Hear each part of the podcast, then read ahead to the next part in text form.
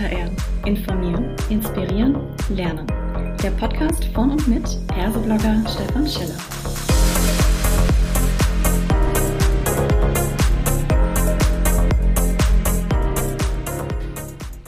Hallo und herzlich willkommen zu einer weiteren Ausgabe von Klartext HR.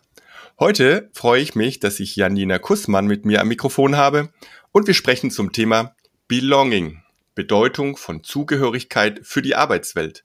Hallo, liebe Janina, schön, dass du da bist. Stellst Hi. du dich bitte kurz vor? Hi, klar, sehr gerne. Ich bin Janina, ich bin Wirtschaftspsychologin und Personalerin seit äh, über 17 Jahren. Ich habe eine besondere Leidenschaft für das Thema Nachhaltigkeit. Deshalb bin ich seit kurzem Chief People Officer bei Rebuy, einem Unternehmen, was äh, Menschen einen zirkulären Lifestyle ermöglicht und Produkten ein zweites Leben schenkt. Sehr schön. Das heißt, du hast ganz viel Erfahrung im HR-Bereich und da kommt jetzt ja auch neuerdings so ein Begriff auf, für den du vielleicht auch irgendwie ein Fable hast, weil wir heute darüber sprechen. Und zwar geht es um das Thema Belonging. Was genau verstehst du denn oder was versteht man unter Belonging im Zusammenhang mit der Arbeitswelt? Ja, also ich glaube, erstmal hilft ein Blick auf ähm, die primäre Definition, um das ganze Thema zu verstehen, auch unheimlich, äh, unabhängig vom Arbeitsplatz. Ähm, das Gefühl, sich einfach als Teil äh, einer bestimmten Gruppe zu fühlen, eine gute Beziehung zu haben zu den anderen Mitgliedern der Gruppe, ähm, weil man sich willkommen fühlt, weil man sich genauso akzeptiert fühlt, wie man ist. Ähm, und das weiß ja auch jeder, dieses Bedürfnis, sich zugehörig zu fühlen, das ist tief in uns verankert. Das äh, diente natürlich evolutionär auch dem Überleben. Äh, nur in der Gruppe hatte der Mensch früher die Möglichkeit, äh, den zahlreichen Gefahren der Wildnis auch zu trotzen. Und das überträgt sich jetzt in den Arbeitsplatz. Äh, am Arbeitsplatz ist dieses Gefühl äh, eben auch äh, bezogen auf, ich werde geschätzt für meine Einzigartigkeit, äh, für meine Contributions, ich werde akzeptiert äh, und ich fühle mich einfach mit den Kolleginnen äh, und den Kollegen verbunden, bin stolz auf die Werte äh, der Organisation und auch fühle mich einfach, identifiziere mich mit dem Purpose des Unternehmens. Mhm. Jetzt ist das, was du so beschreibst, eigentlich wird bei vielen äh, sagen, na ja, das gibt's doch eigentlich schon lange, sich wohlfühlen im Unternehmen, Teil der Unternehmenskultur zu sein. Das gibt's seit Jahrzehnten. Auch bei den Startups ist dieser Gedanke der Zugehörigkeit ja vielleicht so ein bisschen ins Extrem äh, gespielt worden. Dann redet man immer von der Familie. Ne? Wir sind quasi eine Familie, wo es auch schon wieder so eine Gegenbewegung gibt teilweise. Jetzt so die Frage, was ist denn der Treiber, dass plötzlich dieses Thema unter dem Begriff Belonging ähm, immer wieder auftaucht und gerade so an Wichtigkeit gewinnt? Mhm. Also äh, sehe ich auch so, dass es wirklich das Buzzword ist, äh, aktuell im Bereich People und Culture. Und ähm, genau wie du sagst, im Prinzip ist es ein bisschen äh, Wein in neuen Schläuchen. Ähm, zum einen haben sich natürlich viele Studien in der letzten Zeit mit Belonging auseinandergesetzt. Äh, da kann ich auch gerne nochmal drauf eingehen. Aber ich glaube, primär äh, ist ja die Frage, warum der Fokus auf dem Thema zu diesem Zeitpunkt. Und ich glaube, das hat äh, verschiedene Gründe. Äh, ein Grund ist sicherlich, dass die ganzen Themen Diversity, Equity, Inclusion, ähm, an Bedeutung gewonnen haben. Bewegungen für die soziale Gerechtigkeit, MeToo, Black Lives Matter ähm, haben diese Themen in den Vordergrund gerückt und dazu passt eben dieses Belonging-Thema auch. Was aber, glaube ich, auch eine extrem wichtige Rolle gespielt hat, ist äh, die Pandemie, ähm, mhm. weil dieses Thema Belonging, wie du auch eben schon gesagt hast, das ist schon ähm, immer ein Thema gewesen. In der Startup-Szene ist das äh, sehr weit vorangetrieben worden. Aber plötzlich war das Thema Belonging nicht mehr so selbstverständlich, weil es nicht mehr automatisch entstanden ist im Büro, wenn man sich an der Kaffeemaschine trifft. Also diese persönliche Interaktion war nicht mehr da äh, und es ist eine gewisse Leere entstanden und man hat gemerkt, okay, krass, da fehlt ja äh, mhm. was und äh, plötzlich sind alle so, oh wow, äh, das ist ja wirklich ein wichtiges Thema. Und ähm, meine Meinung ist auch, dass diese Abwesenheit von den Belonging-relevanten Elementen während der Pandemie auch mit Sicherheit äh, ein Grund für die Great Resignation war, die wir dann global erlebt haben. Und äh, genau, das zeigt auf jeden Fall, dass die Investitu Investition in eine Kultur der Zugehörigkeit sich auf jeden Fall lohnt, äh, nicht nur für das Wohlbefinden der Mitarbeiter, sondern auf jeden Fall auch für den Geschäftserfolg. Mhm.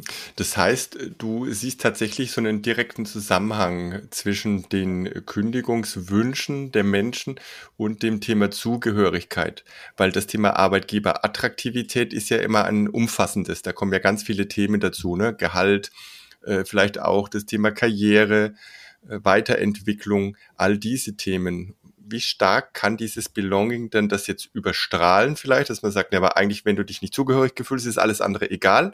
Oder ist es ein Faktor von vielen? Wie würdest du das so einschätzen?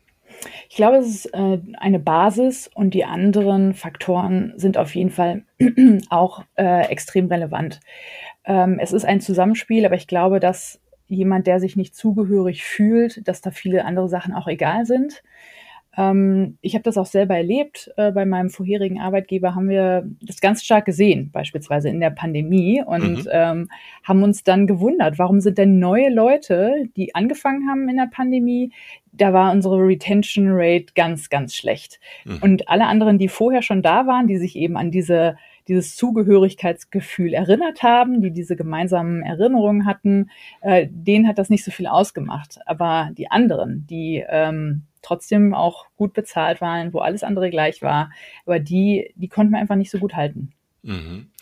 Und das, das kann ich durchaus nachvollziehen und vermutlich werden viele sagen, ja, das haben wir bei uns im Unternehmen auch so erlebt. Da stellt sich jetzt umgekehrt natürlich die Frage, wenn so etwas passiert durch eine Pandemie, dann wollen wir ja nicht unbedingt hilflos sein als HR. Was sind denn dann potenziell Maßnahmen, um wieder stärker in dieses Belonging-Gefühl reinzukommen? Mhm. Man kann natürlich ähm, viel machen, ist jetzt so ein bisschen die Frage, ist das immer noch in einem ähm, hybriden Modell oder remote? Ähm, grundsätzlich glaube ich, dass man ähm, auf verschiedenen Ebenen was, Ebenen was machen kann. Äh, natürlich als Organisation Möglichkeiten der Connection anzubieten, egal äh, auf welchem Kanal das sein mag ähm, aber auch ganz stark mit Managern zu arbeiten und die Awareness zu schaffen, wie man Zugehörigkeitsgefühl innerhalb eines Teams äh, schafft. Mhm. Äh, also jeden erstens für seine Einzigartigkeit äh, zu wertzuschätzen, aber auch einfach die Bühne zu ähm, bereiten, um Leuten ihre Kon die Contributions eben auch ähm, sichtbar zu machen. Ich glaube, das ist wahnsinnig wichtig. Mhm. Und äh, im Prinzip sind es aber auch so Klassiker und das ist wieder dieses Stichwort alter Wein in neuen Schläuchen wirklich zu definieren, was macht uns eigentlich aus äh, mhm. als Organisation und ähm, das sehr transparent und klar zu kommunizieren, so dass man auch die richtigen Leute, die ähm, sich davon angesprochen fühlen, dass man die auch anzieht und ähm, das dann auch ganz konsequent intern zu leben.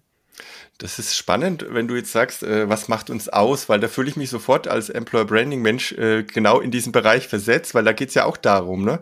wie wollen wir uns als Organisation, als Ansammlung, hätte ich fast gesagt, von Menschen im Arbeitskontext sehen, damit andere uns attraktiv finden, um da mitzuarbeiten.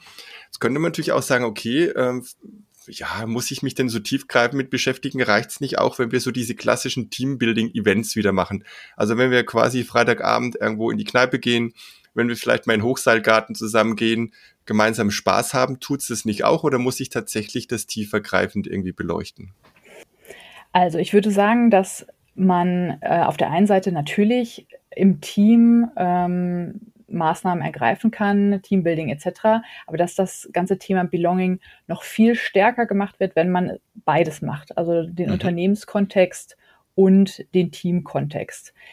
Innerhalb äh, der Pandemie, glaube ich, hat man auch gesehen, dass ähm, Mitarbeitende eher vielleicht sich nur noch das Team als ähm, Zugehörigkeitsgruppe gesucht haben. Aber meiner Meinung nach kann man noch viel, viel mehr erreichen, wenn man das beides ähm, sich anschaut, nämlich das Unternehmen, den Unternehmenskontext und das Team an sich. Mhm. Was würdest du denn jetzt aus HR-Perspektive dem Top-Management sagen, wenn die jetzt sagen, äh, naja, jetzt habt ihr gerade selber festgestellt, dadurch, dass Corona war und alle in dem Homeoffices waren und äh, remote, ist das Belonging verloren gegangen, dann lass uns doch einfach dieses ganze Thema wieder ein bisschen stärker zurückfahren, kommt alle wieder rein, dann hat sich das. Wie würdest du dieser radikalen Lösung quasi des Themas entgegnen? Ich glaube, das Thema Remote und auch hybrides Arbeiten kriegt man einfach nicht mehr weg. Also ich glaube, dem muss man ins Auge blicken. Mhm. Aber man kann ja dennoch äh, auch Dinge tun, um ähm, das Zugehörigkeitsgefühl zu stärken. Ähm, Konkret geht es jetzt ja dann letztendlich darum zu fragen, wie kann man bei einem Onboarding, das rein digital stattfindet, trotzdem das Belonging hochfahren ne? oder sagen, wie, wie schaffe ich es denn trotzdem? Da gibt es bestimmt ein paar Erfahrungswerte schon. Ja, da gibt es auf jeden Fall Erfahrungswerte.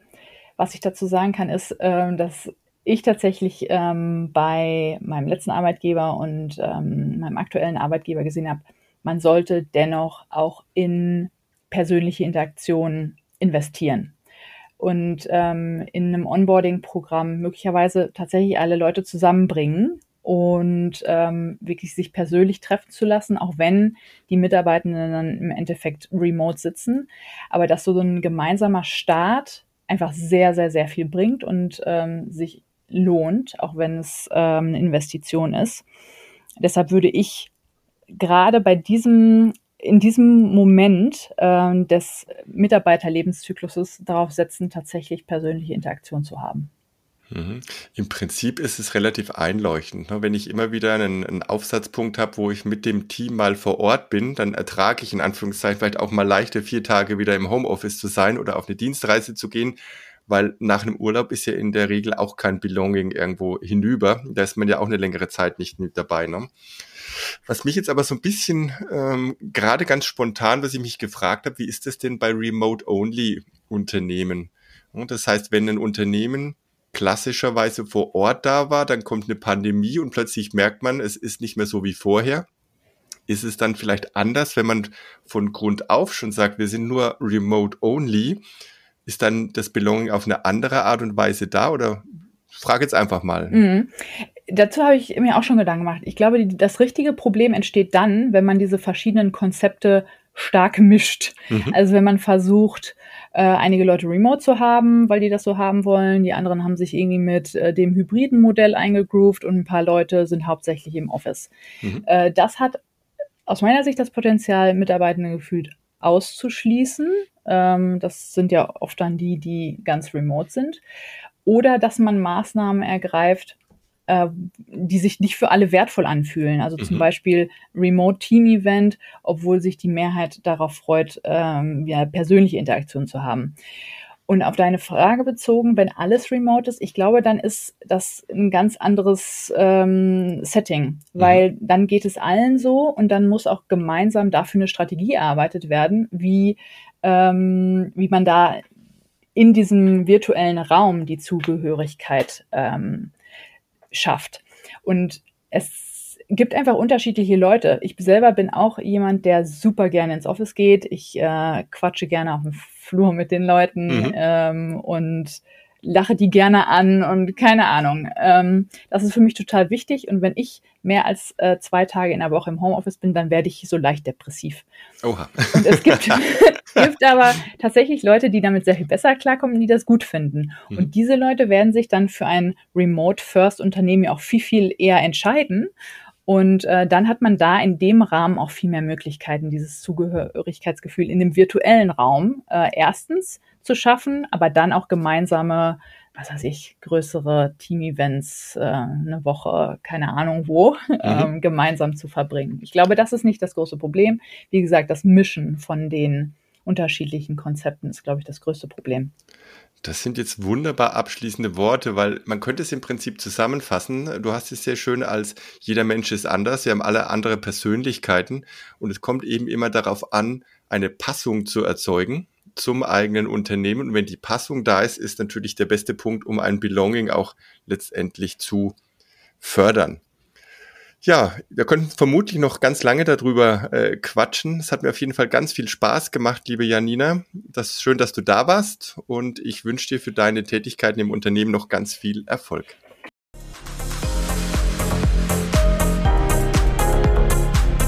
Das war eine weitere Folge Klartext HR. Informieren, inspirieren, lernen.